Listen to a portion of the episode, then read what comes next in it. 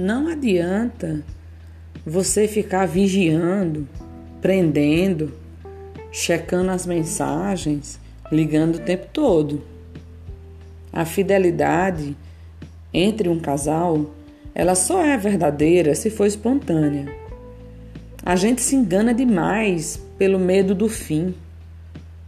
Mesmo quando o coração implora pela presença, deixe o outro ir. Você não precisa de alguém que não queira estar com você de corpo e alma. Liberte-se